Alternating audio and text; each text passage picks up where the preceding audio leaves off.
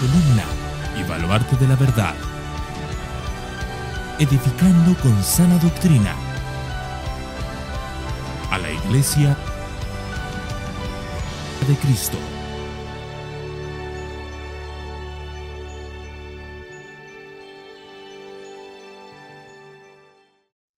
Vamos entonces a pedir la bendición de Dios para su palabra y vamos a seguir en el libro de Primera Timoteo y en el capítulo 4.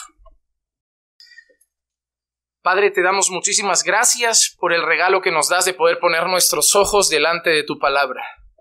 Y te pido, Señor, que este tiempo que compartamos delante de tu palabra, Señor, sea de edificación para nosotros. Que hables a nuestra vida, que trates con nuestros corazones y edifiques nuestra alma. Padre, permíteme predicar con fidelidad el texto exponer las verdades que están aquí escritas y poder, Señor, ser instrumento en tus manos, para que hoy, Señor, podamos tomar un buen manjar de tu palabra. Pero sobre todo, Señor, que sirva para nuestro diario vivir. Porque, Señor, no quiero, de verdad, Señor, no deseo que los mensajes que predicamos y que recibimos, Señor, se queden en nuestra cabeza o en un cuaderno.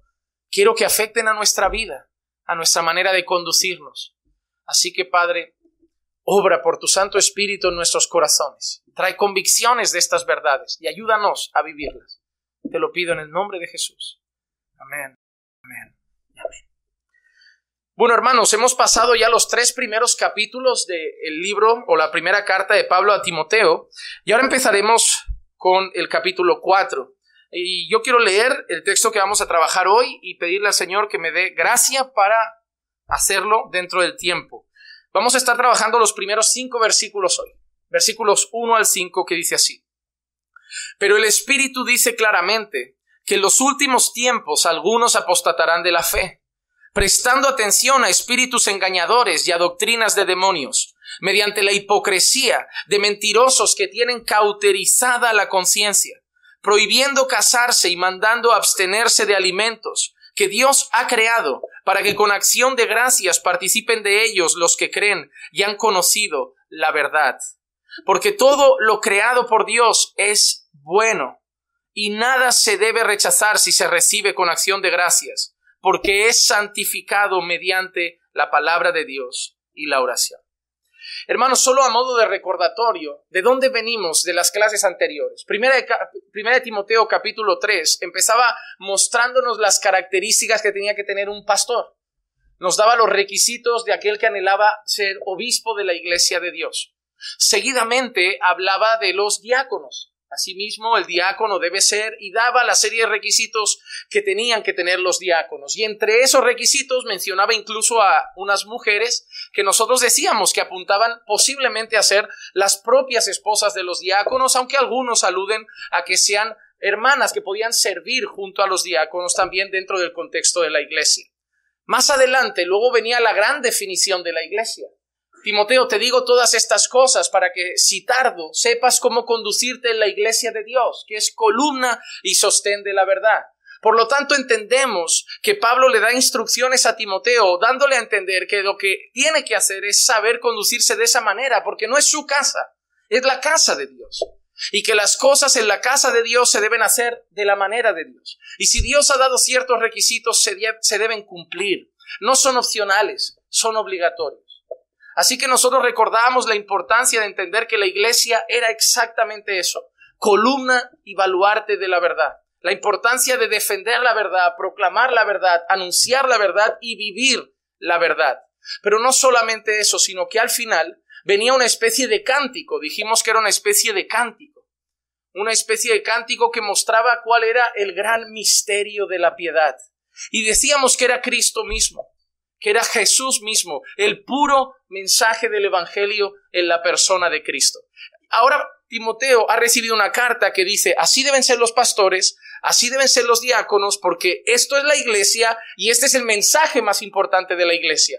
Esa es la línea que lleva el capítulo 3 y quiero que la tengan en mente porque ahora empieza a decir, pero en los últimos días, ojo, la iglesia es columna y baluarte de la verdad. El misterio más importante que proclama la iglesia, el misterio de la piedad, era Cristo mismo y el Evangelio. Pero ¿qué va a pasar en los últimos días? Y ahora vienen unas noticias complicadas. La primera cosa que nos dice Pablo a través de esta carta a Timoteo es eso, ¿qué va a pasar en los últimos días? Al principio del versículo 1 dice, pero el Espíritu dice, no es Pablo, ¿eh? Esto nos recuerda que toda la palabra es inspirada por Dios. Toda escritura es inspirada por Dios. Y Pablo nuevamente afirma de dónde vienen sus instrucciones, de, de dónde vienen sus advertencias. El Espíritu dice claramente, no, a lo mejor no es posible claramente, de una manera clara y contundente, que en los últimos tiempos algunos apostatarán de la fe. Así que Pablo, diciéndole a Timoteo que la iglesia es columna y baluarte de la verdad, Pablo, diciéndole a Timoteo cuál es el mensaje más importante que debe proclamar la iglesia, Pablo le dice a Timoteo que hay un problema en medio de todo eso que a pesar de que la iglesia debe ser y es columna y baluarte de la verdad y que la iglesia debe proclamar ese glorioso mensaje, en los últimos tiempos, a pesar de eso, muchos se alejarán de ese mensaje. Muchos no serán esa iglesia. Muchos no proclamarán esa verdad.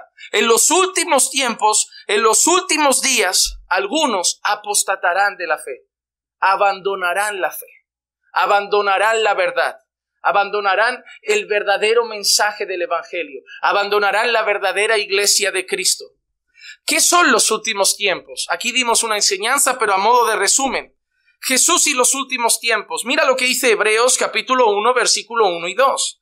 Dios, habiendo hablado hace mucho tiempo en muchas ocasiones y de muchas maneras a los padres por los profetas, en estos últimos días nos ha hablado por su Hijo, a quien constituyó heredero de todas las cosas, por medio de quien hizo también el universo.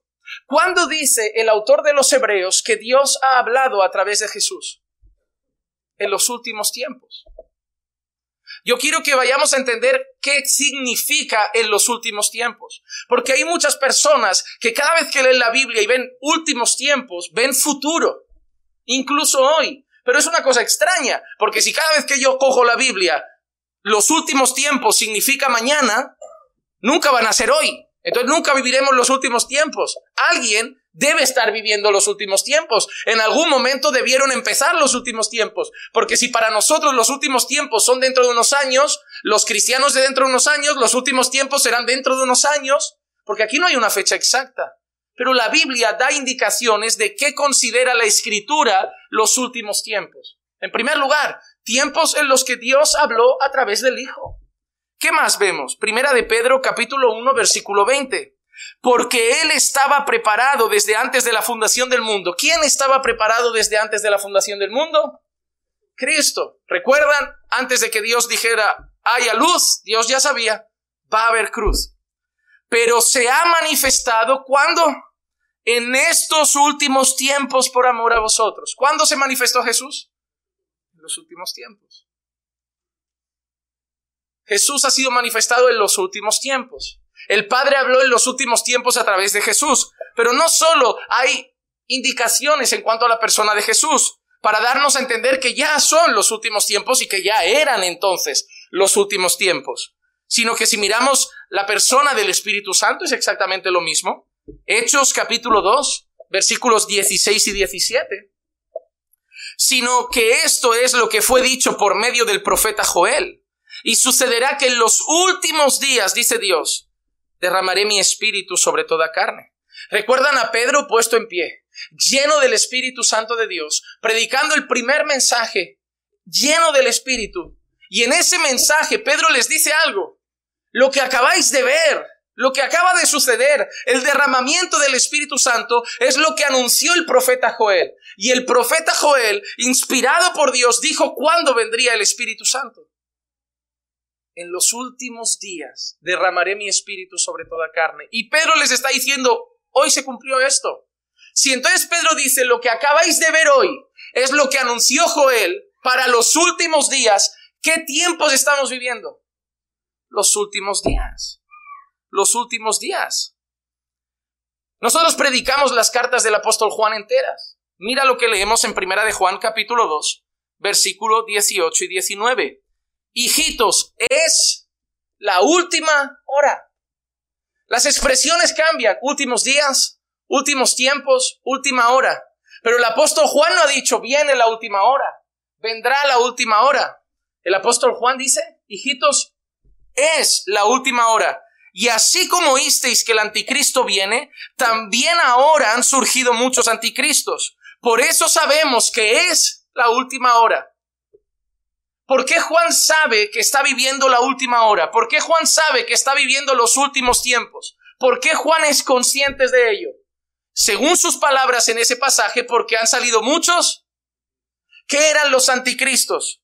Salieron de nosotros, pero en realidad no eran de nosotros, porque si hubieran sido de nosotros, habrían permanecido con nosotros, pero salieron a fin de que se manifestara que no todos son de nosotros. ¿Quiénes eran los anticristos?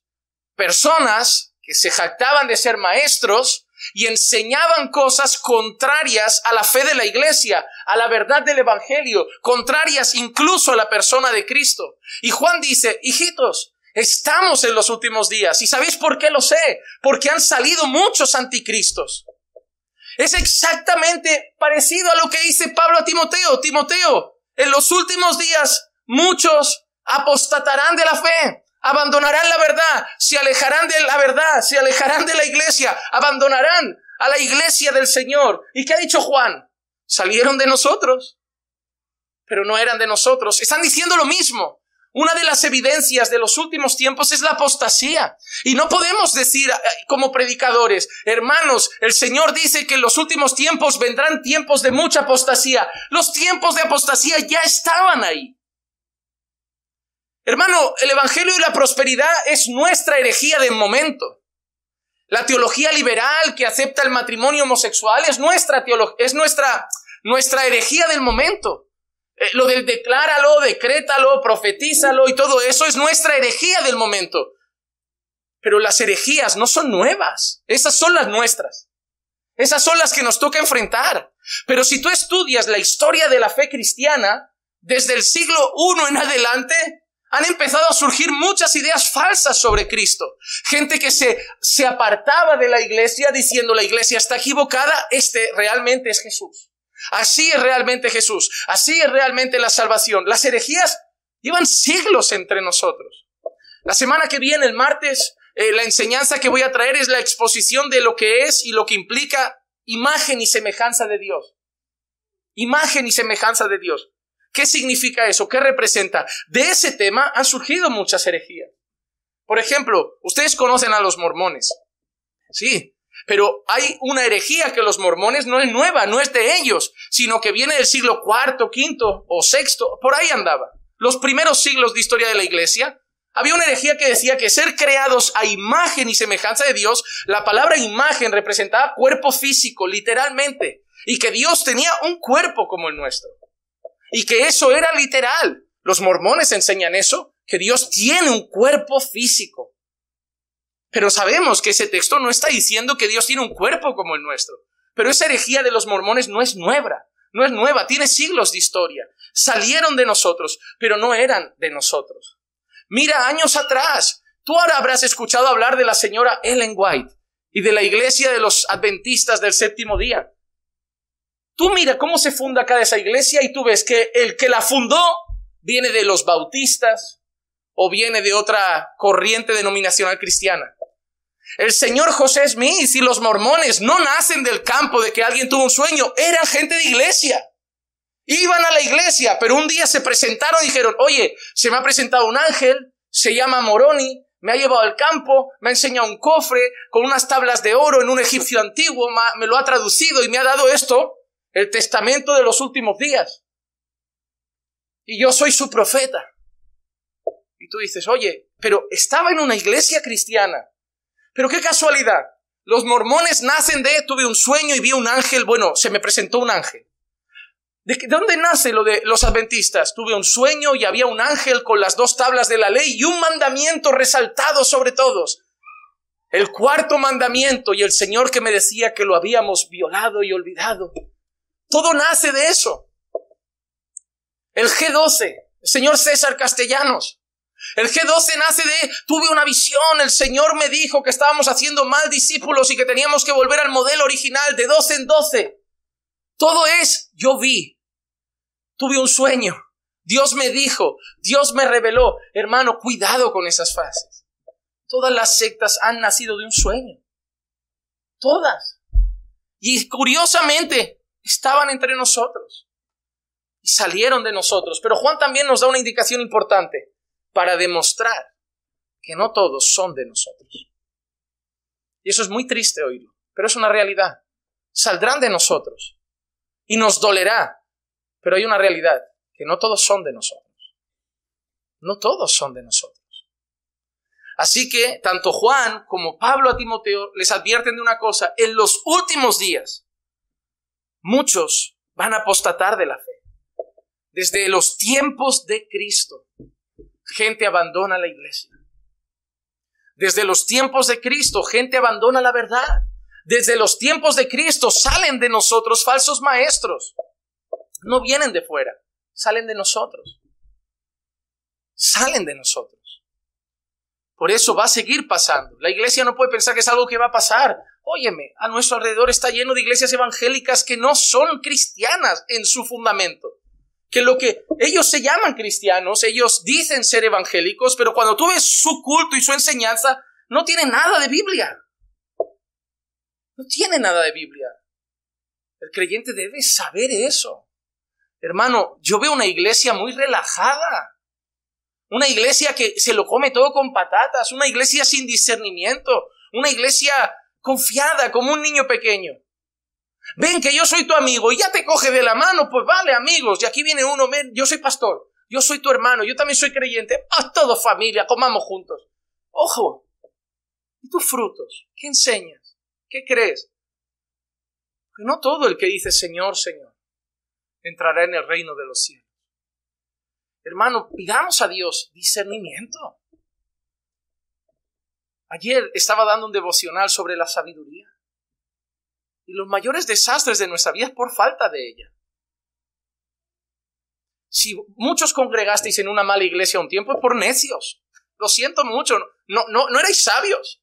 Porque el sabio analiza, escudriña, ve, mide y toma una decisión sabia, pero estuvisteis ahí comiendo basura muchos, muchos tiempos, porque fuisteis necios. Muchos han roto matrimonios porque son necios. Ay, te amo, sí, pero eres necio habla mal, afuera de tiempo, mal tono, toma malas actitudes, necio, necio, necio. En la iglesia hace falta mucha sabiduría. Mucha sabiduría. Ponemos a cualquiera a trabajar, a cualquiera llamamos pastor, escuchamos a cualquiera, vamos a cualquier conferencia, pastor va a haber una conferencia allí, vamos. ¿Qué ánimo? ¿Quién va? ¿Qué se va a enseñar? ¿Quiénes son esos hombres? Tú no te puedes ir metiendo en cualquier culto como si todo fuera un culto. Falta mucho discernimiento y sabiduría. Y más sabiendo que tenemos estas grandes advertencias. Hay herejes entre nosotros. No todo, no todo viene de Dios. En los últimos tiempos muchos apostatarán de la fe. Seguidamente el versículo 1 nos dice el origen de esa apostasía.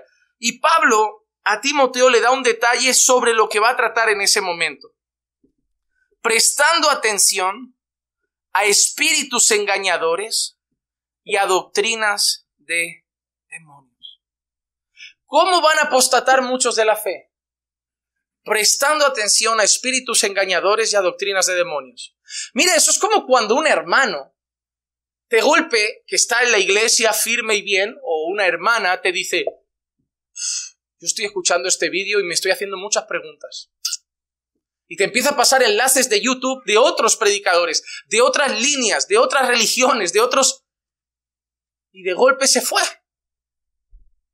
¿Por qué? Porque prestó atención a espíritus engañadores y doctrinas de demonios. Y eso llevó a muchos a apostatar de la fe. El otro día lo decía, YouTube es muy bueno y muy malo al mismo tiempo. Hermano, en YouTube están los mormones, están los adventistas, están los judaizantes, están los Jesús solo, los unicitarios, está todo ahí. Pero no se ponen los nombres, ahí pone pastor, estudio bíblico, y tú te pones a ver. El otro día un hermano de esta congregación hace ya meses me pasó un mensaje, pastor, me gustó mucho este vídeo, me acordé, usted quería que lo viera. Qué palabras bonitas dice este pastor. El pastor Alejandro Bullón. Un señor gordito, calvo, muy majo, muy entrañable, un gran abuelito, adventista. Digo, hermano, ese hombre pertenece a una secta, muy majo, pero pertenece a una secta. yo es mi criterio de los adventistas, Dios me perdone, pero para mí es lo que son. No son hermanos con algunas diferencias, lo siento mucho. Para mí no es así. Y el hermano todo convencido. A mí me duele tanto como hermanos que son alimentados aquí, a veces te pasan un enlace de un vídeo y tú dices, ¿cómo escuchas eso? ¿Cómo escuchas eso? Tú no sabes ni lo que crees todavía. Estás escuchando un, pentecostal por la mañana, un bautista por la tarde, un mormón por la noche y de madrugada el testigo de Jehová va a acabar hecho un lío. Yo no digo que todos estén mal, pero tienes que saber discernir cuál está bien. Yo he escuchado, por ejemplo, algún predicador pentecostal en el pasado y a veces me he puesto algún sermón de David Wilkerson. Todavía los escucho, pero uno tiene claros sus fundamentos y sabe decir, eso no lo comparto. Pero no me pondré a escuchar a gente que ni conozco, a predicadores de sectas ya directamente, a un testigo de Jehová. Entonces vete a misa el domingo. Porque, hermano, escuchar a un, a un hereje en YouTube o irte a misa el domingo es lo mismo. Es lo mismo. Estás dando oídos a la mentira. Hermano, Dios no quiere solo que no digas la mentira. Dios no quiere que la escuches. El que se sienta con ellos participa de sus malas obras. Yo no estoy aquí para decirte qué denominación tienes que escuchar, qué pastor tienes que escuchar, pero ten criterio para escuchar. Porque la apostasía llega ¿cuándo?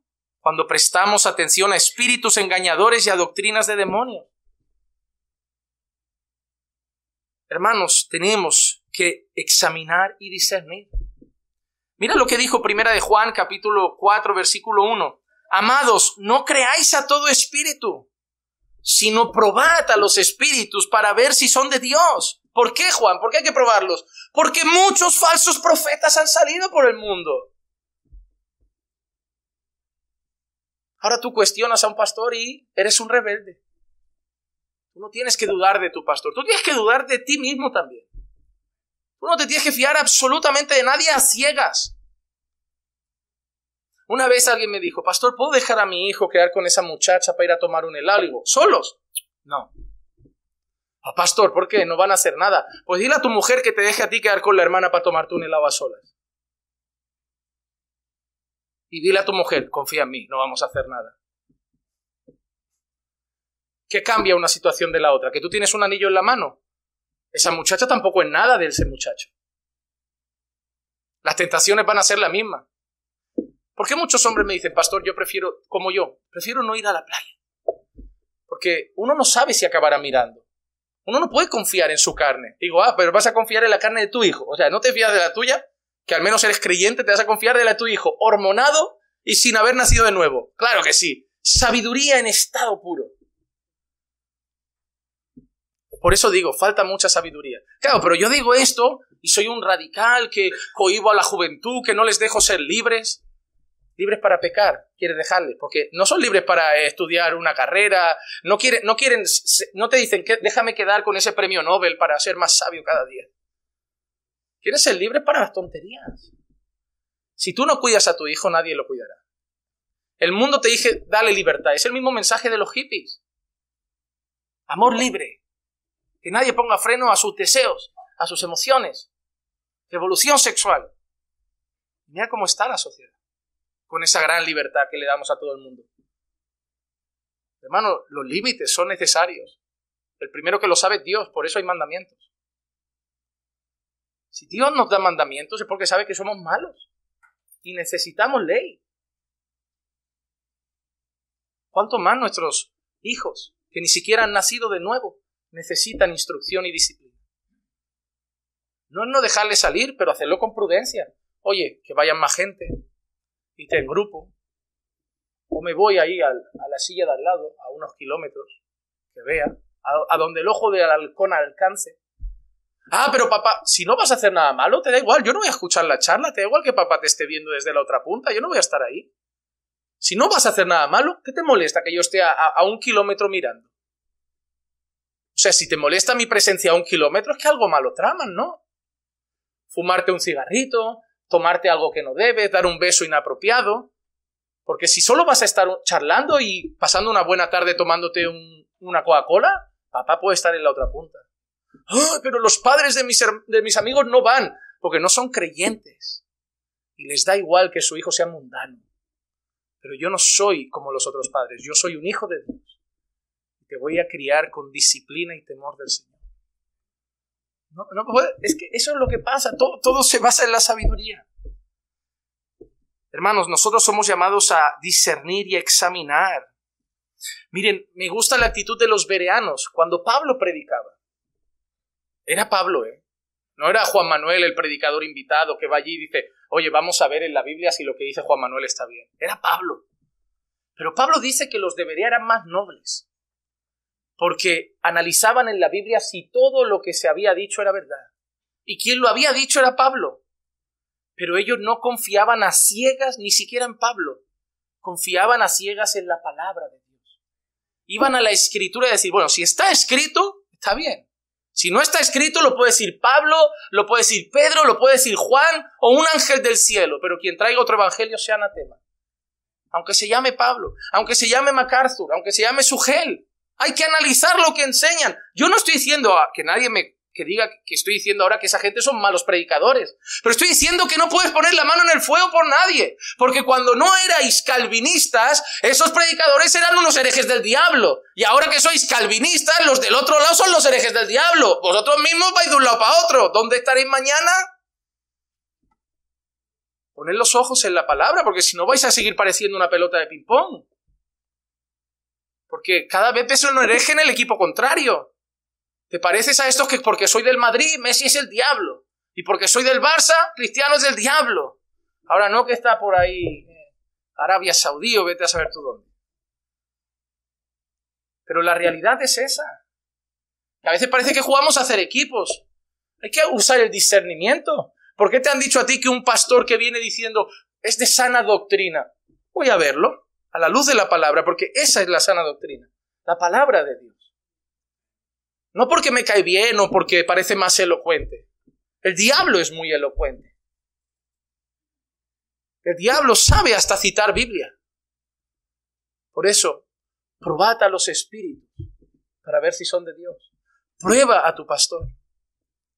Pero pastor, entonces no confío en usted. A ciegas no. Mira que yo me estoy tirando piedras sobre mí, pero es la realidad. A ciegas no. Porque si yo mañana me tuerzo, ¿quién me impide acabar mal? ¿Quién me pone frenos si todos van siguiendo a ciegas mi torcedura? ¿Quién me va a decir, pastor? Por aquí no es. Vuelve aquí. Y yo, hermano, ¿cómo te diste cuenta? Porque yo lo analizo. No es que lo cuestione, pero es que tengo que cuidar mi alma y la suya también. Porque hoy está centrado, pero igual mañana no. Y a lo mejor con ninguna mala intención, pero un, mal estudio, una mala referencia. Hermano, mira, lo importante que es. Es también velar por el alma de tu pastor. Yo no digo que ahora no es el momento de estar ahí diciendo, ah, pues ahora voy a analizar. No, no me miréis ahora con cara de que me estáis descuartizando. Pero no sé, haced como los pereanos. Llegad a casa, analizad lo que se ha dicho, la palabra, los textos, mañana no hay culto, repasad. Así, mira, todo va en sintonía con la palabra. Muy bien, amén. Ahora sí, amén, a la palabra de Dios. Eso no es malo. Yo no, yo no creo que me queráis menos por hacer eso. Es muy peligroso no hacerlo. No es cuestionar a las personas, pero es entender sus limitaciones y sus debilidades. Pueden equivocarse. Y alguien te decir, eh, no estuvo bien. Eso no estuvo bien. Y tu familia come aquí cada semana, cada martes, cada jueves, cada domingo. Tú no quieres llegar y que tus hijos empiecen a ir por un mal camino porque alguien les está alimentando mal. Por eso debemos probar a los espíritus para ver si son de Dios. Analizar las enseñanzas. ¿Por qué? Porque muchos no lo hacen y prestan atención a espíritus engañadores y a doctrinas de demonios. ¿Qué hacen con eso? Buscando extraviar a los creyentes buscando extraviar a los creyentes. Marcos capítulo 13, versículo 22, porque se levantarán falsos cristos y falsos profetas. ¿Y qué van a mostrar? Señales y prodigios. ¡Wow! ¿Qué van a mostrar? Porque a mí, ¿te has dado cuenta que hay muchas iglesias falsas, falsas iglesias de herejes, que la gente las vende así. No te dice qué palabra, qué sermones, te dice, ven a mi iglesia que aquí pasan cosas. Y tú dices, nunca te dicen de la palabra, no te dicen, ven a mi iglesia que vas a edificarte. Ven a mi iglesia que hay palabra de Dios. Te dicen, ven a mi iglesia que Dios obra, que hay, pasan milagros. En mi iglesia que hay polvo dorado del, del techo. Yo he visto de eso. Yo he visto, a mí me pasa, claro, a mí como hago el tema de los vídeos, me pasan de todo. Todo lo raro que encuentra la gente, me lo pasan. Cada unción rara, cada, cada cosa que nace del techo. Y a mí me han pasado todo. Pastores que convierten agua en vino, eh, y cultos que de golpe llueve polvo del cielo y la gente se empieza a quitar el zapato. Mira, un diamante en el zapato. digo, Dios no tenía nada mejor que hacer este sábado que poner diamante en los zapatos. Y en los zapatos de una iglesia multimillonaria. Ya podía haber puesto Dios los zapatos en aquel culto de la iglesia de África. Que la ha puesto en la iglesia de Miami del señor Maldonado que tiene un yate y cuatro casas. dices tú, Señor, tienes ahí un pueblo pasando casi hambre. Los diamantes lo hubieran dicho, a no ser que todo sea tongo. A no ser que ese vaso llevara algún producto químico que cuando entra en contacto con el agua coge un color diferente. O la del brazo, mira, mira el milagro, mira, mira, mira, mira, mira, mira. A ver, yo hago así, y de golpe ahora yo hago así. un milímetro de también me crece el brazo. Pero eso está en internet. Y la gente te dice, ven que tenemos culto de milagro. Ven que tenemos culto de poder. Ven que tenemos los viernes de, de, yo qué sé, viernes. Y siempre pasa algo. Siempre pasa algo. Pero qué curioso que luego les escuchas enseñar, no hay Biblia no hay evangelio. Y la gente, ¿tú crees que si no fuera de Dios, el Señor lo usaría de esa manera? Así me, los defienden a mí. ¿Tú crees que tú lo que tienes es envidia porque tú tienes mucha letra y poco poder? Claro, estoy muerto de envidia, es verdad. Que una cosa te digo, yo le pido a Dios que haga milagros en esta iglesia. Que nadie piense que porque tengo unas convicciones doctrinales no lo ruego. Yo quiero que aquí pasen milagros. Yo quiero que aquí un paralítico entre y se vaya andando.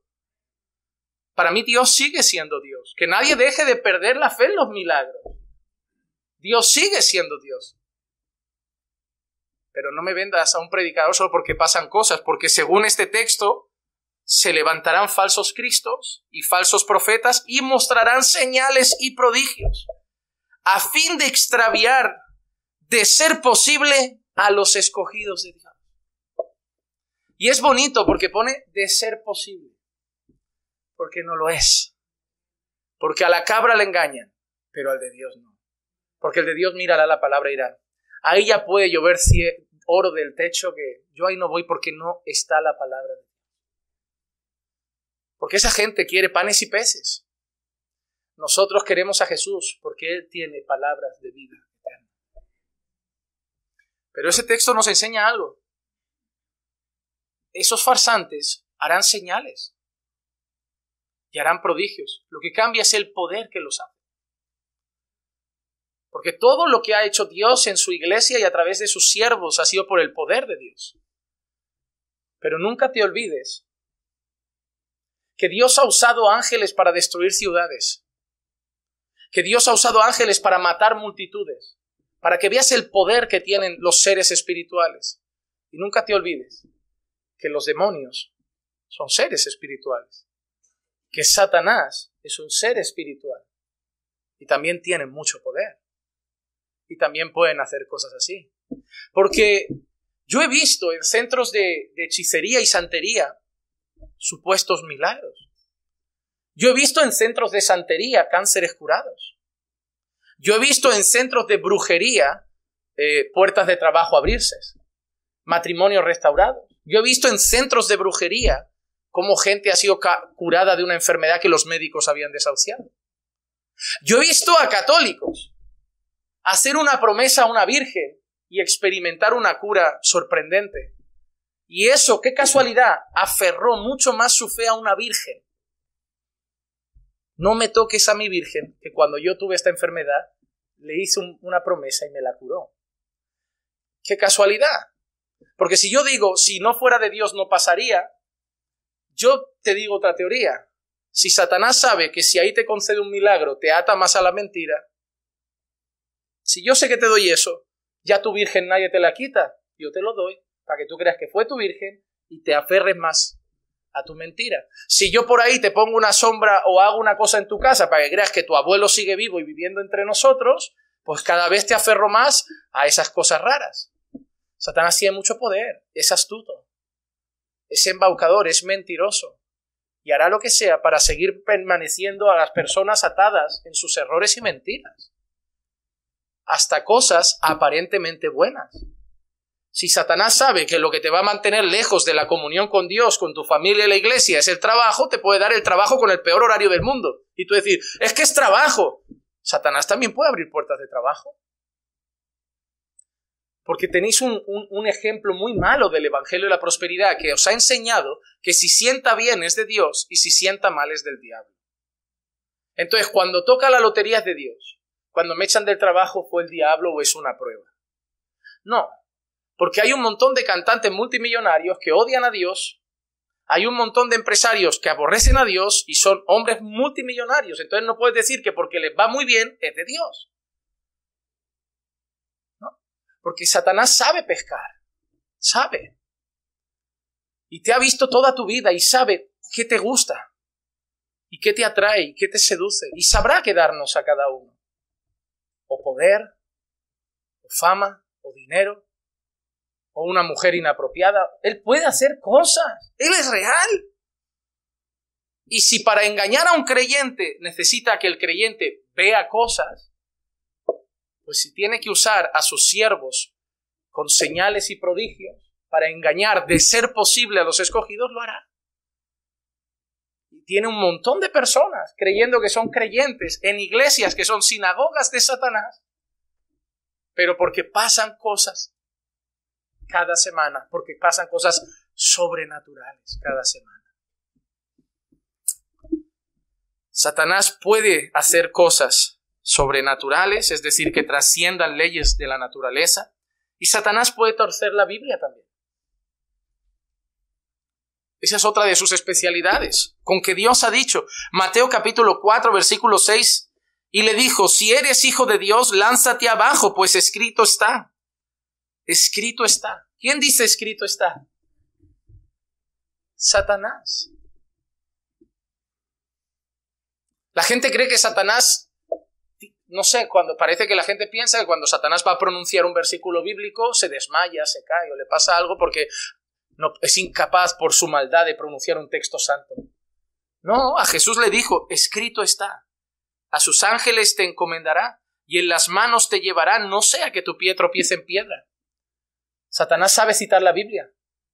Satanás sabe decir, así dice el Señor. Pero un texto fuera de contexto. Un texto mal predicado, un texto mal expuesto, un texto mal presentado. No dicen los siervos de Satanás, porque Dios te ha puesto por cabeza y no por cola. Porque la Biblia dice, pisa lo que pise la planta de tus pies será tuyo por herencia. Siempre hay textos bíblicos, siempre hay alguna promesa del, del Señor, pero ellos hacen así, la arrancan y ahora te la traigo a mi interés. Hoy yo quiero que deis mucho dinero en este culto, me apetece. Necesito billetes. Tengo un proyecto y necesito billetes. Así que voy a jugar con vuestras emociones. Aquí hay dos tipos de personas. Entre los cristianos, primero están los miedosos, así que voy a apelar al miedo. Me voy a ir a Malaquías y voy a decir, me habéis robado, en vuestros diezmos y en vuestras ofrendas. Y como no diezmes, vendrá sobre ti el saltón, el revoltón, el devorador y todos los tomos. Entonces tú empiezas a ir así, digo, ahora pregúntate, hermano, ¿por qué no se abre una puerta de trabajo mejor? ¿Y por qué llevas aquí en España tantos años y sigues en esa habitación miserable? Cuando hay hombres de Dios con fe que han sembrado y el Señor los ha honrado ahora tienen su casa propia y tú ahí pensando, me va mal porque no doy, me da, pues sabes qué, anda, toma, que me va fatal y no quiero que me vaya peor. Pero por otro lado, también sé que están los codiciosos, porque la raíz de todos los males es el amor al dinero. Así que te voy a citar otro texto. Probadme, si no abriré las ventanas de los cielos y derramaré bendición sobre vosotros hasta que sobreabunde. El Señor te dice hoy, hermano, que nadie hoy haga un corte en YouTube de esto porque me van a buscar la ruina. Todos están entendiendo que estoy haciendo un teatro para que vean cuando jugamos en el lado oscuro. El Señor te dice hoy, hay una semilla diferente a la que has traído siempre. Una semilla especial. Y pruébame, dice el Señor, pruébame si no abriré las ventanas del cielo. Y de rápido. Venga, vale, ¿qué llevas, amor? Ya, ya pagaremos el alquiler. ¿Está en la Biblia esos versículos? Están. Porque el diablo sabe decir escrito está. Porque un necio. Ah, pues si está en la Biblia, está, está. Un texto fuera de contexto solo sirve para crear un pretexto. Lo importante no es solo citar la Biblia, es citarla bien. Yo he estado en el otro lado, yo sé cómo se juega. Por eso me da tanto coraje. Porque yo también he dicho, así dice el Señor. Yo también me he inventado visiones y profecías. Yo también he hecho esas cosas y que Dios me perdone. Y no sé, no sé si, si eso merece perdón realmente, porque ha estado hablando en su nombre. Por eso ahora estoy en el otro lado y de esta manera que soy, para ver si, como algunos dirían, me redimo. ya me redimió Cristo. Pero el recuerdo es horrible porque has jugado con su nombre para montar un buen show y un buen espectáculo, porque en el fondo sabes que a la gente le gusta todo lo que empieza por así dice el Señor. Pero hermanos, lo más triste es de dónde vienen esas herejías que menciona Pablo.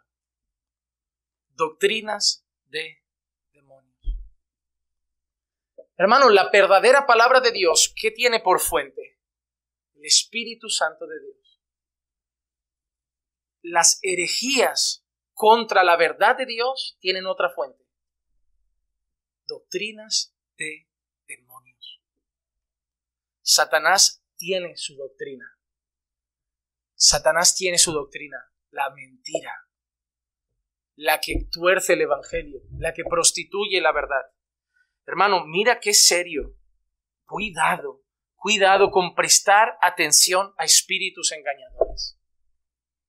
Cuidado con ver cualquier vídeo, con escuchar cualquier predicación, con ponerte a cualquier pastor. Cuidado con cualquier cosa que pones sobre tus ojos, porque te pueden llevar a apostatar de la fe. Ahora en el versículo 2, Pablo da características de los agentes de Satanás. Dice, mediante la hipocresía de mentirosos que tienen cauterizada la conciencia. Dos palabras aparecen aquí, mentirosos e hipócritas. La primera palabra que aparece es hipócrites. Hermanos, esa palabra, cuando nosotros vemos eh, eh, el, griego original, antiguamente habían unos actores, cuando se hacía teatro, que no había tele ni cine, habían unos actores que para representar diferentes estados y personajes usaban máscaras. Ellos se ponían una máscara feliz o una máscara deprimida o una máscara de un demonio o una máscara para representar así el personaje, porque algunos incluso hacían más de un personaje. Entonces, una misma persona durante un tiempo en el escenario era varias personas y todo lo cambiaba su máscara. De ahí nosotros sacamos el término de la hipocresía, de personas que son una persona, pero dependiendo de dónde están, se ponen máscaras y fingen ser otras personas, actúan. Cuando la Biblia habla de esos hombres, de los siervos de Satanás, de los herejes y los apóstatas, dice que son hipócritas. Mira lo que dice Mateo 7:15, cuidaos de los falsos profetas, que vienen a vosotros vestidos de ovejas, pero por dentro son lobos rapaces. ¿Qué aparentan ser? Ovejas. Hermanos. Wow, qué hermano, wow, qué hermano, míralo, tan, tan piadoso, tan espiritual pero por dentro un lobo. ¿Tú te das cuenta la cantidad de advertencias que hay en la Biblia con un cartel gigante de cuidado para que tú vayas confiando como si nada por la vida? ¿Tú dejarías a tu hijo suelto por la noche paseando por la calle o le dirías cuidado? Hay un montón de gente peligrosa por ese mundo. No todos los que van a salir a tu encuentro son peligrosos, pero puede haber un violador, puede haber un asesino, puede haber un, ladrón, puede haber... Cuidado, cuidado. Tú no le dices a tu hijo a veces, cuidado de camino a casa, cuidado cuando vengas del cole, cuidado, que no toda la gente que hay por la calle es buena. Pues lo mismo te dice Dios con la iglesia. Cuidado, que no todos los que hay por aquí son buenos. Cuidado, que no todos son ovejas. Cuidado, que no todos son pastores. Cuidado. Tú quieres que tu hijo tenga cuidado y tú vas súper confiado. Porque en el fondo te han metido en la cabeza que si estamos en la iglesia, aquí todo el mundo es creyente. No es así. No es así. Satanás sabe que eres una mujer soltera, que no vas a buscar un marido mundano y no te vas a ir a un bar a buscar a tu marido, pero puede meter un mundano en la iglesia, que aparente ser cristiano un tiempo y tú muy confiada, como está en la iglesia y va a los cultos, te enredas con él, te casas con él y de golpe el hipócrita se quita la máscara y dice, pues no, pero pastor, iba a la iglesia. Es que Dios no te dijo que te casaras con alguien que iba a la iglesia. Dios te dijo que te casaras con un creyente. Ah, pero el creyente va a la iglesia. Esa es una de las muchas cosas que hace un creyente. El creyente ora, el creyente no coquetea, el creyente es piadoso, el creyente se santifica, el creyente obedece a sus pastores, el creyente honra a sus padres. ¿Tiene todas esas? Porque no es solo que vaya al culto y que sea bonito de ojos es que sea un hombre de Dios, porque va a ser tu pastor, va a ser tu guía, va a ser tu proveedor. Están más preocupados si tenéis aficiones en común, no sois mundanos. Ay, yo creo que es mi alma gemela porque nos gustan las mismas cosas. ¿Cómo puede ser que siendo creyentes la conversación más interesante para elegir marido es si os gusta el fútbol a los dos? Si te ¿a ti qué te gusta más, el campo o la playa? ¿A ti te gusta más el fútbol? ¿A ti te gusta más ser casero o salir? ¿A ti te gusta más yo entiendo que está bien, pero entiendo que como creyentes creo que las preguntas deberían ser un poco más profundas. Ella va a tener que ser la mujer virtuosa para ti, tú vas a tener que ser su pastor. Tú, ella va a tener que ser tu ayuda idónea y tú vas a tener que ser su guía espiritual. Yo creo que hay que preguntar mucho más de si te gusta la playa o, o la montaña. Eso es el mundo. El mundo busca hobbies en común. Nosotros buscamos a Cristo en común. Pero necios, se casan en la iglesia y al mes siguiente los tienen en el despacho, en crisis. Y en teoría eran matrimonios cristianos. ¿Por qué? Porque entre nosotros hay muchos hipócritas. Hay, muchos falsos entre nosotros. Hay muchos traidores. Judas estaba entre los doce. Casi 400 personas se reúnen aquí los domingos. Si Judas estaba entre 12, ¿crees que entre 400 no habrán unos cuantos? Solo que nosotros tenemos fe de que sean alcanzados por el Evangelio y sean salvos. Pero que están, están. Que están, están. Porque si algún día dirán Señor, Señor, es porque decían Señor aquí. Decían Señor aquí. Hermanos, son hipócritas y mentirosos. Son astutos. Efesios 4:14, mira que dice, para que ya no seamos niños sacudidos por las olas y llevados de aquí para allá por todo viento de doctrina, por la astucia de hombres, por las artimañas engañosas del error. Hipócritas, mentirosos, astutos. Hermano, te digo una cosa. ¿Qué te parece el señor Edith Macedo de la Iglesia Universal del Reino de Dios? De pare de sufrir. ¿Te parece un buen pastor? No, ¿verdad? Pero ese hombre, si no es uno de los más ricos de Brasil, estoy equivocado, pero debe ser uno de los hombres más ricos de todo Brasil. Te digo yo que hay que ser muy astuto para que aunque muchos digan es un hereje con todas las letras, haya hecho un imperio y sigue ahí. Maldonado rompen su matrimonio y cada uno empieza una iglesia por separado. Nos da igual ya los requisitos de la Biblia para los pastores. Tú te divorcias y ¿qué hacemos? Oye, pues yo me monto la mía.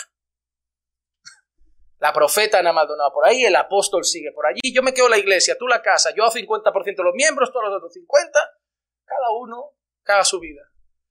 Y así de lleno las casas de ahí. Y tú dices, pero a ti no te pasa que lo miras y dices, pero ¿cómo puede ser? Ningún tonto seduce multitudes. ¿eh? No hay ningún tonto, ningún hereje es tonto. ¿eh? Ningún falso profeta es tonto. Cas Luna no es tonto. Marcos Witt no es tonto. Jesús Adrián Romero no es tonto. Saben quedar bien. ¿Sabes qué te dicen? Preferís escuchar a esos, que solo son jueces que dividen a la iglesia, que solo saben hablar mal. ¿Yo qué hago? Yo atraigo a los pecadores. Yo acerco a los mundanos aquí, yo los acerco a Cristo, yo doy amor. Acá, yo ni pierdo tiempo hablando mal de ese Juan Manuel, porque a mí Cristo me mandó a amar, no juzgar. Te da un coraje porque digo, encima te deja mal a ti. Y la gente lo... Qué verdad, apóstol, mi Padre espiritual. De verdad, qué ejemplo de amor. Usted sí que parece a Jesús y no el que se parece más a Nicodemo y a uno de esos fariseos. Son, saben hacerlo. Porque saben que ya tienen multitudes ganadas, ellos no tienen que discutir, ellos tienen que seguir su discurso para seguir alimentando esas multitudes. Saben hacerlo, son astutos. Son astutos, son hipócritas, son astutos. Saben cuándo toca llorar. Saben cuándo toca amar y saben cuándo toca pedir. Son astutos, mentirosos e hipócritas, llenos de artimañas del error. Y solo hacen una cosa, cauterizan la conciencia. Hermano, esa expresión es fuerte. Una conciencia cauterizada es una conciencia que ya no es conciencia. Que ya no tienes... Tú, tú no te das cuenta que hay gente que dice amén a cosas que tú te llevas las manos a la cabeza, como... No te estoy hablando de alguna diferencia doctrinal que digas, bueno, yo entiendo que podamos tener alguna diferencia. Te hablo de locuras. Te hablo de cosas que tú miras y dices, pero ¿en serio? ¿La gente se cree esta locura? Porque la conciencia ya no funciona. La conciencia está cauterizada. Para ellos, ellos son sus dioses. No ven más allá. No lo puedes tocar, ni aunque des argumentos. Por eso muchas veces digo, a veces esa batalla es casi perdida, porque aunque les des argumentos bíblicos, no entienden las razones. Su conciencia no llega a la palabra, está cauterizada. Es fuerte, hermano, lo que describe Pablo. Muy fuerte porque conocemos a gente que amamos, que tiene la conciencia cauterizada, en falsas iglesias. Pablo ya había mencionado un ejemplo en 1 Timoteo 1, 18 al 20. Esta comisión te confío, hijo Timoteo, conforme a las profecías que antes hicieron en cuanto a ti, a fin de que por ellas pelees la buena batalla, guardando la fe y una buena conciencia, que algunos han rechazado y naufragaron en lo que toca a la. ¿Ves esa expresión, naufragaron en lo que toca a la fe? apostataron de la fe, entre los cuales están Himeneo y Alejandro, a quienes he entregado a Satanás para que aprendan a no blasfemar. Ya Pablo había dado ejemplos de personas que habían apostatado entre ellos. Ahora Pablo nos da los ejemplos de cosas que prohibían. Hasta ahora hemos hablado de herejías en general, de falsos maestros en general, de apostasía en general, pero yo ahora quiero que vayamos un momento al texto para entender algo. Pablo ahora apunta a unos en particular. Y los que en particular ahora Pablo está describiendo, unas cosas que menciona son estas. Primera de Timoteo capítulo 4 versículo 3, prohibiendo casarse y mandando abstenerse de alimentos que Dios ha creado para que con acción de gracias participen de ellos los que creen y que han conocido la verdad. Solo a modo de conocimiento, en este contexto, Pablo, yo diría que en un 100, pero venga, vamos a decir un 90, 99% de posibilidades, Pablo está apuntando a los gnósticos. Pablo está apuntando a un grupo de personas que consideran que la materia es mala, que consideran que todo lo que sea carne es malo, que lo espiritual es bueno y lo físico es malo. ¿Y qué hacían estas personas? Intentaban privar a la carne de cualquier tipo de placer. Porque darle placer a la carne era, malo, era, era pecar, porque la carne es mala y si la carne se disfruta, entonces es algo malo. tenemos que hacer todo lo que haga disfrutar el alma. Eran mucho de oración, de largos ayunos, de muchas cosas así. Pero todo lo que podía traer satisfacción a la carne era malo porque la carne es mala. Entonces, prohibían casarse. ¿Por qué? Porque en aquellos tiempos, hoy ya sé que debería ser así, pero no lo es, en aquellos tiempos la gente llegaba virgen al matrimonio. El matrimonio era el camino para que las personas tuvieran relaciones sexuales. Y para ellos prohibir casarse era la manera como abstener a las personas de las relaciones sexuales que consideraban malas en sí mismas. ¿Por qué? Porque dan placer. Dan placer. Entonces prohibían casarse. ¿Y qué hacían también? Prohibían alimentos, que el Señor no prohibía. ¿Por qué? Porque ¿qué cosas daban placer? Comer y la intimidad. Atentaban contra dos cosas básicas de todo ser humano. Cosas que toda la vida han hecho disfrutar al ser humano. comer y la intimidad. Hermano, esto que voy a decir puede sonar muy feo, pero un hombre que tiene un festín en la mesa y luego intimidad con su mujer, ese hombre está anestesiado por horas de lo feliz que es. Es que es básico. El hombre no ha necesitado jugar a la consola ese día, ni que le canten una canción, pero si ha comido y ha tenido intimidad con su esposa, él es feliz. Porque eso le da mucho placer. Y hablar de eso como placer no es malo. Porque si Dios nos ha dado papilas gustativas, es para que disfrutemos de los alimentos. Porque si no, no nos habría dado papilas gustativas y todo nos habría el corcho ese que venden en el Mercadona, esas tortitas para hacer dieta, ¿sabes? Esas tortitas de arroz. Imagínate una, una buena picaña asada que sabe a tortita de arroz, ¿sabes? Tú dices, qué vida triste, ¿no? Pero el Señor nos dio papilas gustativas. Y cuando el Señor hizo al hombre y a la mujer, quien puso que pudiéramos sentir placer, estímulos en nuestras partes íntimas, no fue el diablo, no Dios no se estaba haciendo y dijo el diablo, espérate que esa parte muy sucia la hago yo. No, Dios lo hizo así para que tuviéramos placer. El Señor nos manda a gozarnos con la mujer de nuestra juventud, disfrutarla. Él nos ha dado placer físico también. La inmoralidad es pecado, porque eso es lo que hace el enemigo. El enemigo es capaz de... Nuestra carne ¿qué hace? Toma lo que es placentero, pero lo vuelve inmoral. Tomamos el placer de comer, pero nos vamos a la glotonería. Tomamos el placer de la intimidad con la esposa, pero nos vamos a la pornografía. Nosotros tomamos lo bueno que creó Dios y lo volvemos asqueroso. Esos hombres prohibían cosas lícitas, Prohibían una bendición, Génesis 2.18, y el Señor Dios dijo, no es bueno que el hombre esté solo, le haré una ayuda idónea. O Efesios 5, 32 y 33, grande es este misterio, pero hablo con referencia a Cristo y a la iglesia. En todo caso, cada uno de vosotros ame también a su mujer como a sí mismo, y que la mujer respete a su marido. ¿Cómo, cómo van a prohibir casarse si una de las cosas más bonitas que dice Pablo es que nuestros matrimonios representan a Cristo y la iglesia? Pero ese grupo de personas prohibían cosas que eran una bendición, que eran lícitas, porque en su mente todo lo que traía placer al cuerpo y a la carne era malo. Ese era el grupo que abordaba Pablo en ese contexto. Pero no solo prohibían casarse, sino abstenerse de ciertos alimentos. Por ahí te encontrarás a personas que hasta hoy te lo dicen. Todavía tenemos por ahí judaizantes, hemos hablado de los adventistas, personas que todavía una dieta, la dieta alimentaria, ¿por qué cambió? ¿Dónde la cambió el Señor? ¿Cuándo cambió todo eso? Sabes, yo siempre te he enseñado lo mismo, porque esto daría para una enseñanza amplia. Dios se ha revelado progresivamente. ¿Habían cosas en el Antiguo Testamento? Claro que sí. ¿Había una dieta alimentaria en el Antiguo Pacto? Claro que sí. Nadie va a decir que no. Eso está en la Biblia. Pero en la Biblia también está que cuando alguien pecaba con ciertos pecados lo apedreáramos. Lo hacemos. En la Biblia también está que sus mujeres cuando tenían la menstruación eran impuras y tenía que haber un ritual de purificación por todo lo que había tocado esa señora impura. Lo hacemos. En la Biblia también está que cuando los padres presentaban a un bebé en el templo tenían que hacer una ofrenda de unas tórtolas. ¿Por qué cuando aquí traemos los bebés no me traen las tórtolas? aquí para cortarle su cuellito y arrancarle sus plumas. ¿Por qué no hacemos holocaustos? Porque no nos hemos quedado ahí, hemos seguido leyendo la Biblia, Dios se ha seguido revelando, hay cosas que han cambiado, ha pasado algo por medio, algo muy grande, ha llegado Cristo.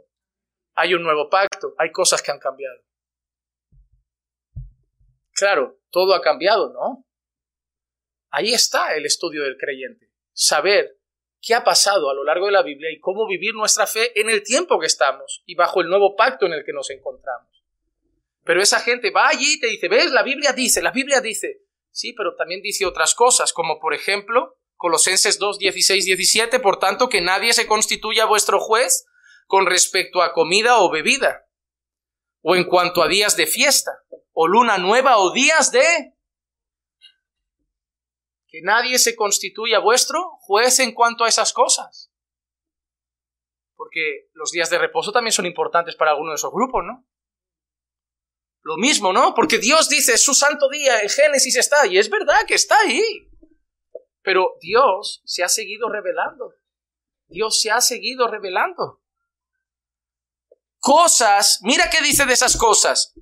Comida o bebida, días de fiesta, luna nueva, días de reposo. Mira que dice cosas que solo son sombra de lo que ha de venir. Pero el cuerpo pertenece a Cristo.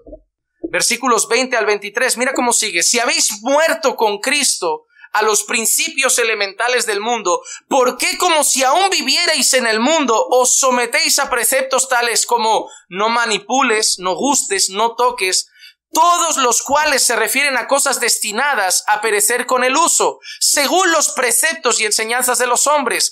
Tales cosas tienen a la verdad, mira que dice, apariencia de sabiduría en una religión humana, en la humillación de sí mismos y en el trato severo del cuerpo. El privarse de todas esas cosas, ¿sabes qué dice Pablo? Dice, a que te parecen súper espirituales yo no como esto, yo hago esto, yo me sacrifico así, yo guardo todo esto, ¿te parecen espirituales? Pablo dice, a los ojos de los hombres, eso parece pura sabiduría y espiritualidad, pero mira cómo lo remata Pablo, pero todo eso carece de valor contra los apetitos de la carne.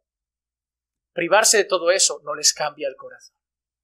Porque casualidad, lo hacen todo, se privan de todo, pero cuando te miran te odian porque tú eres un endemoniado porque no lo haces. No hay amor, no hay piedad, no hay misericordia, no hay gracia. O sea, tanto sacrificio que haces, pero ¿para qué? Carece de valor contra los apetitos de tu carne, no cambia tu corazón. Solo Cristo y la obra del Espíritu Santo puede hacer eso. Ningún sacrificio tuyo cambiará tu corazón, solo Dios cambia un corazón. Solo Dios. ¿Y cómo responde Pablo al engaño? Terminamos, versículos 4 y 5. Porque todo lo creado por Dios es bueno. Todo lo creado por Dios es bueno. Pablo podía haber dicho, bueno, excepto las cosas que Dios dijo que eran impuras. No, pero Dios, Pablo ha dicho una palabra. Todo lo creado por Dios es bueno y nada se debe rechazar si se recibe con acción de gracias porque es santificado mediante la palabra de Dios y la oración. Hermano, Dios ha declarado todos los alimentos puros. ¿Cómo? Marcos capítulo 7, versículos 18 y 19. Y él les dijo, ¿también vosotros sois tan faltos de entendimiento?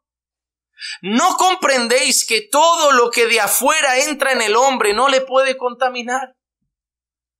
Ese alimento es impuro, ese alimento es impuro, ese alimento es impuro. Jesús los mira y dice, nada de eso va a suciar por dentro. Nada de eso va a contaminar vuestra alma. Nada.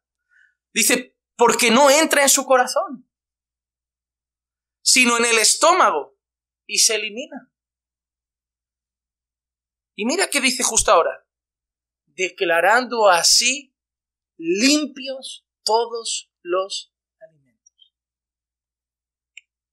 en una cultura donde algunos alimentos eran considerados impuros, cerdo, camarón.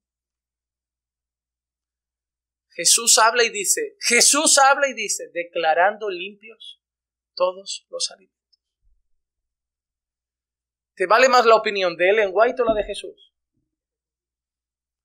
Si Ellen White dice que todavía no son todos los alimentos limpios, pero Jesús declara limpios todos los alimentos, ¿quién tiene razón? Jesús. Pastor, ¿eso significa que podemos comer? Ahí entran los que no son sabios y son necios. Todos sabemos que si yo me pongo a comerme un kilo de gambas cada día, me va a hacer mal. Y que si yo me como un kilo de cerdo cada día, me va a hacer mal. Pero es que si me como un kilo de vaca cada día, también. Y si me como un kilo y medio de pollo, también. Pero todos sabemos que si yo como un chuletón normalito, medio kilo. Medio kilo. Un buen tomahawk. Y para aperitivo me pone tres o cuatro gambitas a la plancha. Con ajito y perejil. No creo que las gambas me destruyan la salud. Pero hay gente que te ve con la gamba y Ve el diablo.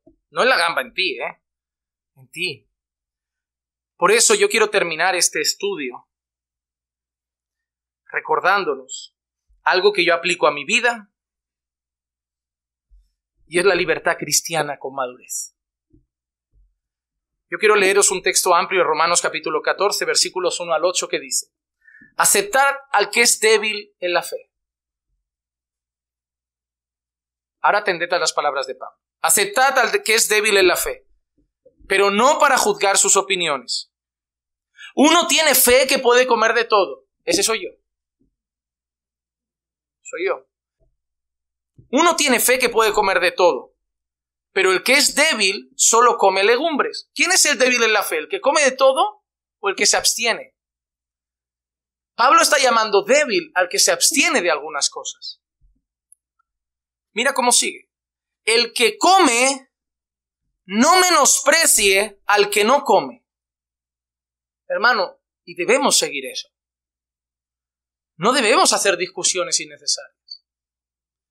Y el que no come, no juzgue al que come, porque Dios lo ha aceptado. Si yo me voy ahora a un sitio a comer en un restaurante y yo quedo con un hermano y de golpe yo pido, no sé, una paella que tiene gambitas, mejillones, y el hermano pide eh, una pechuga de pollo y empezamos a hablar y me dice, ¿y te vas a comer esa gamba? Le digo, a ver, no pido paella para comerme el arroz solo. Dice, ya, pero tú sabías que la gamba, y le digo, mira, yo no lo veo así, yo creo que el Señor ha purificado todos los alimentos, lo veo de otra manera. Ay, tú solo comes pollo por eso, no quieres una gamba. Entonces yo no te voy a, a, tomar por tonto. Mira el tonto este que se abstiene de algo tan rico como una gamba. Pero tú tampoco me ataques y me juzgues, porque yo tengo una conciencia que me permite comerme esa gamba. Porque dice que a los dos los ha aceptado Dios. Porque mira lo que dice Pablo y qué interesante. ¿Quién eres tú para juzgar al criado de otro? para su propio amo está en pie o cae, y en pie se mantendrá, porque poderoso es el Señor para sostenerlo en pie. Uno juzga que un día es superior a otro. ¿No conocéis gente que considera que hay un día sobre todos los días? Pero, pero, otro juzga iguales todos los días. Cada cual esté plenamente convencido según su propio sentir. Mira lo que dice Pablo, lo que no podemos hacer es ir por la voz del otro. Cada uno tiene que estar convencido de lo que hace. Hermano, ¿tú por qué esto? Porque yo estoy convencido, bajo mis creencias, a la luz de la palabra de esto. No es porque tú me dices que ahora tengo que dejar de comer esto o hacerlo, voy a hacer. Yo tengo que estar convencido de mis creencias, porque si no al final vivo la fe de otros. Y yo quiero vivir mi fe, no vuestra fe. Yo quiero vivir la mía. Yo quiero saber, ¿comes esto? No, pastor, yo no. Ah, bueno. Vale, tú bajo tus convicciones, yo sí me lo como, todos tranquilos. No es algo que nos vaya a la salvación en juego, ¿no? A no ser que tú seas ya de otro extremo que diga, no, los que comen gambas no entrarán en el reino de los cielos. Ahí ya creo que patinamos. Pero bueno, seguimos con la libertad. El que guarda cierto día, ¿para quién lo guarda ese día? Lo hace para el Señor. No lo hace para jugar a la petanca. Lo hace para el Señor. Entonces, ¿qué? Tampoco es tan malo. Es malo cuando ellos buscan condenar a quien no guarda su día.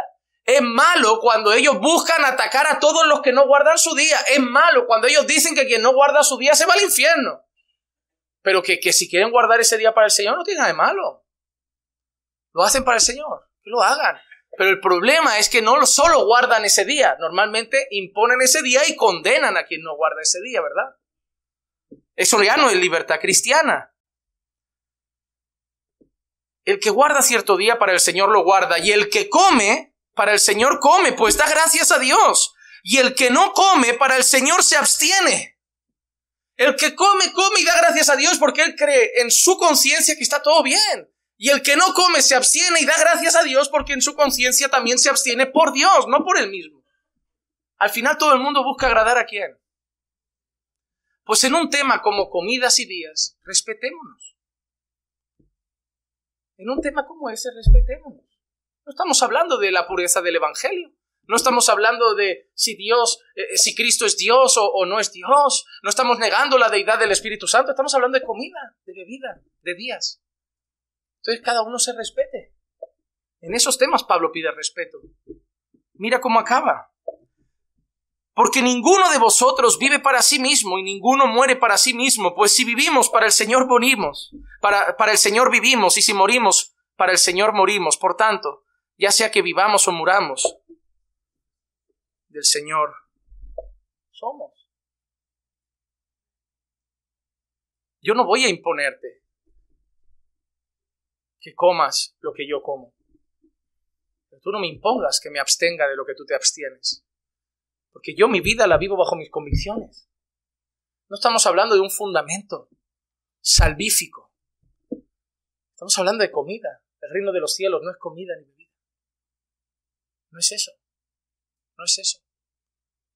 Claro, si te veo siendo un glotón, te diría, la glotonería es pecado, eso es evidente. Si te veo siendo... Ahí sí. Por eso digo, la iglesia necesita ser madura. Y solo por este tema, y para concluir, y pido este, perdón por estos dos minutos, pero tengo que leerlo porque no lo quiero dejar en la pantalla. Primera de Corintios 10, 25 al 33. Mira lo que dice también Pablo aquí. Comed de todo lo que se vende en la carnicería sin preguntar nada por motivos de conciencia. Mira qué interesante. Pablo le dice eso a los corintios, son gentiles. No, hermano, los gentiles, los corintios, los griegos, no tienen en mente la ley alimentaria de los judíos, ellos tienen otra gastronomía. Y Pablo no les está diciendo hay que cumplir esa ley. Pero para los corintios había otro problema. Los sacrificados a los ídolos. Porque en la cultura griega de entonces sabían que había mucha comida que se sacrificaba a los ídolos. A mí hace poco una persona me dijo, Pastor, tú compras carne de esa halal. Tú, tú vas allí, tú sabes si eso lo dan alá o alguna cosa. Le dijo, hermano, yo como Pablo dice, yo por tema de conciencia no me pregunto cómo, yo no me pongo ahí, oye, ¿cómo habéis matado al cordero? ¿Para qué lado estaba? Yo no me meto, yo como. Mira lo que ha dicho Pablo, come de todo lo que se vende en la carnicería sin preguntar por tema de conciencia. Porque del Señor es la tierra y todo lo que en ella hay. Ya está. Le compramos carne a un chino. No preguntes si es perro, no preguntes si es gato. Tú no preguntes. Mata y come. Porque mira cómo sigue. Si algún incrédulo os invita y queréis ir, Comed de todo lo que se ponga delante, sin preguntar por motivos de conciencia. Oye, perdona, tú habrás invocado a algún demonio al freír estas patatas. No, come, calla, come, come, come. Pero mira que dice, pero si alguien te dice, seamos maduros para vivir la vida cristiana, porque la viviremos mucho más felices. Si alguien te dice, esto ha sido sacrificado a los ídolos, no lo comas por causa del que os lo dijo y por motivos de conciencia, porque del Señor es la tierra y todo lo que en ella hay. Si no te ha dicho nada, come, tampoco investigues ahora cada nugget que te comes en el McDonald's si lo han sacrificado a un ídolo. Pero si alguien te llega, te pone la comida y te dice, oye, yo quiero contarte que yo tengo un ritual aquí en casa y que sacrificamos esto a un espíritu que luego nos sigue proveyendo, y digo, a mí dame agua. Pero porque ya me lo has contado y yo ya lo sé y mi conciencia no me deja comer algo en esas condiciones. ¿Entienden lo que Pablo está diciendo? Quiero decir, no vuestra conciencia, sino la del otro, pues ¿por qué ha de ser juzgada mi libertad por la conciencia ajena? Mira lo que hacen todos estos que te dicen, deja de comer eso. ¿Por qué tiene que ser juzgada mi conciencia? ¿Por, ¿Por, qué debe ser juzgada mi libertad por tu conciencia? Si a ti te pesa la conciencia, a mí no. Ojo, que nadie aplique esto a decir, yo me voy a la discoteca que a mí no me pesa la conciencia, yo me acuesto con mi novio que a mí no me pesa la conciencia. Las doctrinas de demonios cauterizan la conciencia. Hay un momento en que la gente ya no tiene conciencia. Está hablando para creyentes. Mira cómo acaba el texto. Si participo con agradecimiento, ¿por qué de ser censurado a causa de aquello por lo cual doy gracias? Entonces, ya sea que comáis, mirad en qué texto dice ese versículo que tanto repetimos, ya sea que comáis o que bebáis o hagáis cualquier otra cosa, hacedlo todo para la gloria de Dios. No seáis motivo de tropiezo para los judíos, ni para los griegos, ni a la iglesia de Dios, así como también yo procuro agradar a todos en todo, no buscando mi propio beneficio, sino el de muchos para que sean salvos. Hermanos, con todo lo que hemos aprendido, solo remato al final con esto. Aprendamos en temas secundarios a respetar la conciencia del hermano. Hermano, yo prefiero no ver ese programa en la tele. Ah, pero hermano, no tiene nada de malo. Déjame, mi conciencia no me deja. Si tu conciencia está tranquila, tú allá con Dios, pero yo no voy a verlo, mi conciencia no me deja. Pero hay gente que quiere que todos tengamos la misma conciencia.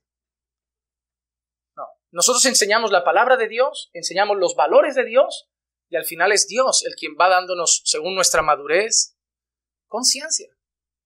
Y probablemente la que tienes hoy no, es la misma que tendrás mañana. Conforme aprendas y crezcas en el Señor, te privarás de cosas que hoy no te privas. O harás cosas que antes te privabas y decías, oye, yo toda la pensando que esto era del diablo y no tenía nada de malo. ¿A cuántos nos ha pasado? ¿Cuántas mujeres le pegaron un tijeretazo al pelo como diciendo, uy, qué bien sienta, yo pensando que era la prima de Jezabel por hacer esto? Pero, pero antes, por lo que le habían enseñado su conciencia, veía un pelo cortado y, oh, y ahora no le pesa. Lo que si yo me siento con alguien que tiene otra conciencia, lo que no voy a es imponer la mía, porque yo quiero que me permita hablarle del Evangelio. Si yo voy a comer con una persona que cree que las mujeres solo deben usar falda, yo le voy a pedir ese día a mi mujer que se ponga falda. Ah, pero tu conciencia sabe que algún pantalón así modestamente no tiene nada de malo. Sí, mi conciencia sí. Pero si esa persona la ve entrar con pantalón, ya ni nos escucha ya nos ve como dos pares de endemoniados mundanos. Entonces, como yo quiero la salvación, yo voy a llegar y voy a decir, oye, el favor de ponerte una falda, para que tengamos el ambiente tranquilo. Y así me permite hablar del Evangelio. Y Dios quiera que mañana entienda ciertas cosas. Porque no buscamos nuestro propio beneficio, sino el de los demás. Y no hay nada más cristiano que considerar al prójimo como superior que a nosotros buscando siempre su bien y no el nuestro. Ah, pero a mí me da igual vestir, pero por ti yo me abstengo. Cuando eres de los que sea golpe, yo lo hago solo por mí, no ha nacido de nada. Porque cuando empiezas a considerar a la iglesia, es cuando realmente el amor de Dios está en los temas de conciencia. Vamos a orar.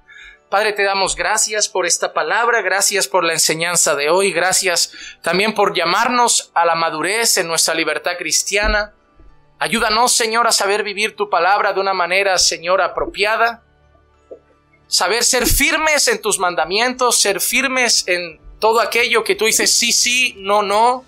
Pero también, Señor, aprender a ser maduros en cuanto a la conciencia de nuestros hermanos en asuntos secundarios. Siempre intentando dar buenos consejos, guiarlos a, que, a lo que nosotros consideramos que es la verdad, pero también, Señor, respetando que lo que tú no has impuesto, nosotros no lo ponemos imponer que todo lo que tú no has prohibido no lo podemos prohibir. Y que al final, Señor, debemos someternos a tu palabra y todos buscar, Señor, cada día agradarte más. Que ya sea que comamos o bebamos o nos decidamos abstener de ciertos alimentos, que la motivación siempre sea tu gloria, Señor, tu gloria. Y te pedimos todo eso en el nombre de Jesús. Amén. Amén.